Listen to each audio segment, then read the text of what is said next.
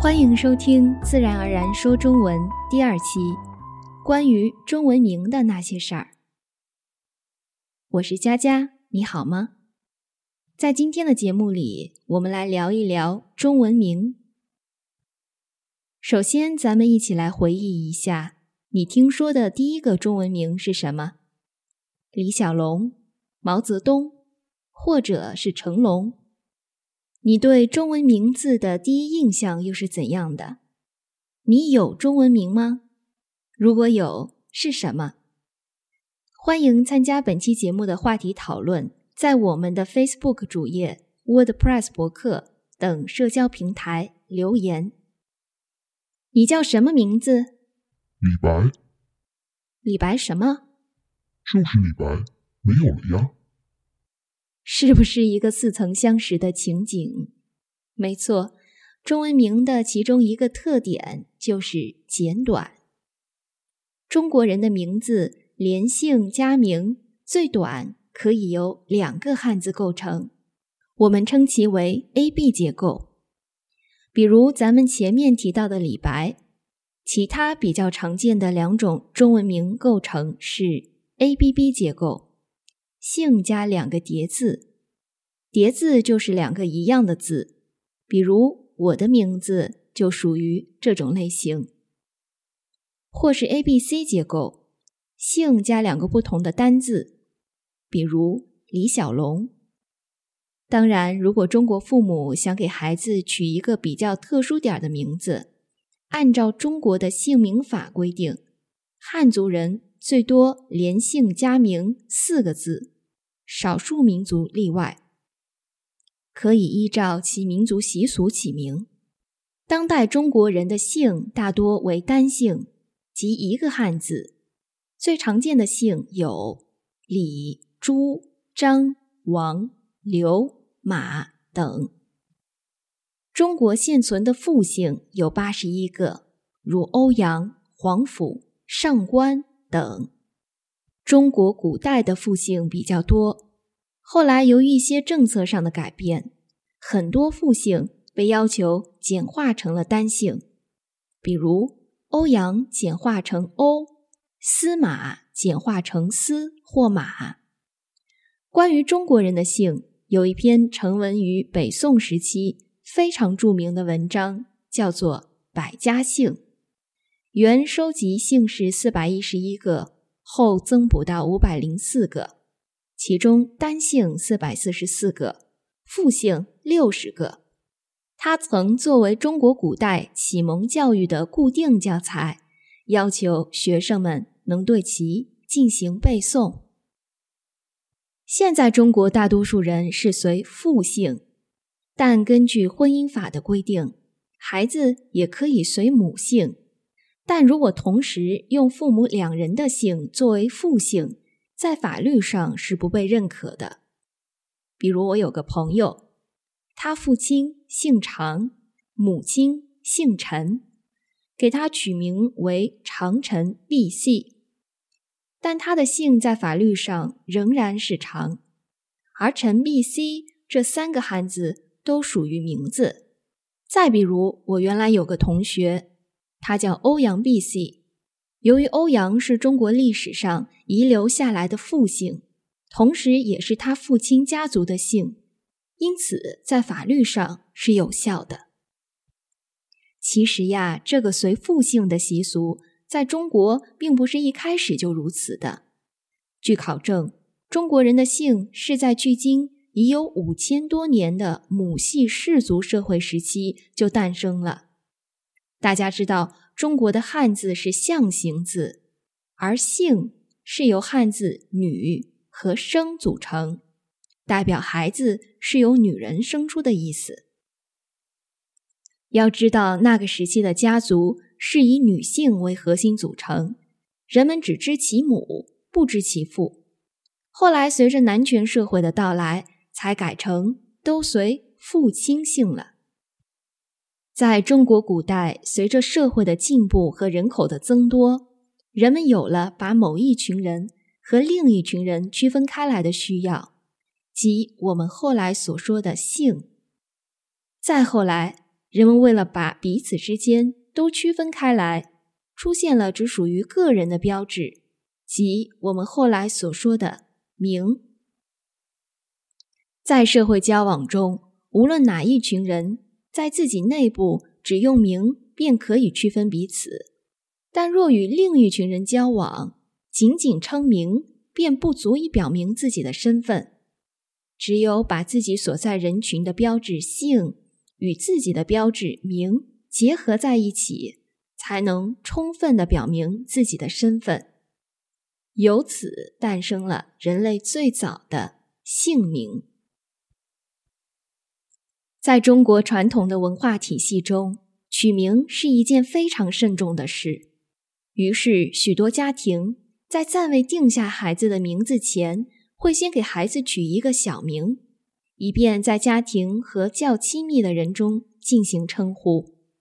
由于小名往往是孩子出生不久，还在哺乳时期就起了，所以又称作乳名、奶名、幼名或小字。特指婴儿出生时家长所取的名字。古代文献中有明确记载取乳名历史的，是从秦汉时开始。相对取大名来说，取小名比较随意一些。小名或许与孩子出生时的经历有关，比如郑庄公出生时难产，所以取小名为戊生。或许与数字相关，比如朱元璋小名是朱重八，这与他的生日有关；或许与孩子的相貌相关，比如我表妹生下来胖乎乎的，很可爱，大家都叫她胖胖；又或许与动物相关，比如我表弟是龙年出生的，小名叫大龙。或许成叠字，比如我堂哥大名是单字浩，小名是浩浩，而我的情况是大名本身就是叠字，为了表示再亲近一些，家里人都叫我小佳佳。当然，小名还有可能取之为其他各种各样的原因。下面咱们来说一说中文名和西方一些国家姓名文化的主要区别。首先，姓名排序不一样。西方大多数国家是名字放前，姓放后，而中国是姓放前，名放后。比如李小龙，他的姓是李，名字是小龙。所以，如果你想以先生去称呼一位中国男士，请千万别弄错了哪个字才是他的姓。比如李小龙，你可以称呼他为李先生，但不能是龙先生。这个是在日常生活中我听的比较多的错误。第二，西方有些国家，比如西班牙，一个人的姓是由父母两个人的姓组成的。而中国，你只能选择父母其中一个人的姓。第三，中国女人结婚后不改成夫姓，仍然保留自己完整的姓名；而西方很多国家女人结婚后要改随丈夫姓。第四，中国人的名字没有第一名字、中间名字的概念，名字是一个统一体。而很多西方国家都采用双名制，在有宗教信仰的家庭中，有时其中一个名字是教名。其实说中国人的名字是一个统一体，不能说完全正确，因为从中国古代晋朝开始，人们的行辈意识逐渐加强，一个家族里同辈分的兄弟们，他们名字的第一个字都是相同的。只要一看这个行辈字，就能辨识出他是哪一代的人。每个家族都有一个字辈谱，所有人名字的第一个字都要按字辈谱的顺序来定。比如毛泽东，“泽”是他这一辈人共用的字，他的兄弟分别叫毛泽民和毛泽谭。而他们的祖父辈用字是恩，父亲辈用字是宜，侄子辈用字是远。他们四辈人在毛姓字辈谱中的顺序就是恩、宜、泽、远。但现在中国除了比较保守的偏远地带，人们已普遍不再按照字辈谱取名了。以我家的情况举例，我爷爷、爸爸辈仍然按照字辈谱取名。而到我这一辈就没有再使用了。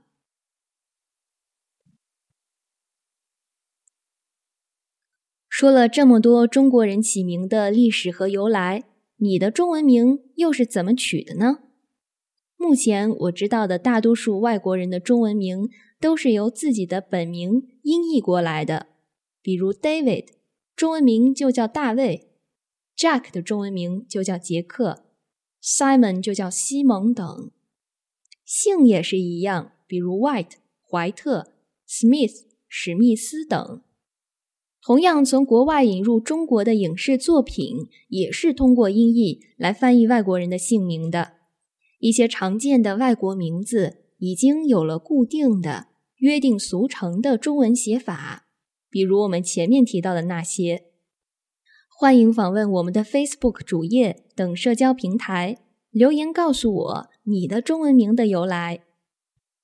如果你有任何的疑问建议，请发邮件与我联系，邮箱地址是 speakchinesenaturally@gmail.com。如果你喜欢本期节目，请跟随我们的播客 Wooshka、Spotify、Stitcher 及各大社交平台，分享我们的节目。这样可以帮助更多想流利说中文的外国朋友们发现我们的播客，与我们一起用最自然、高效的方法去学习说中文。另外，别忘了，你可以去我们的 Facebook 主页 WordPress 博客下载这一期的节目文本。本期节目就到这里结束了，下一期我们会聊一个很现实的话题。我很想学好中文。可我的时间不够用怎么办？如果你想找到解决这个难题的办法，请收听我们的下一期节目。我们下期再见。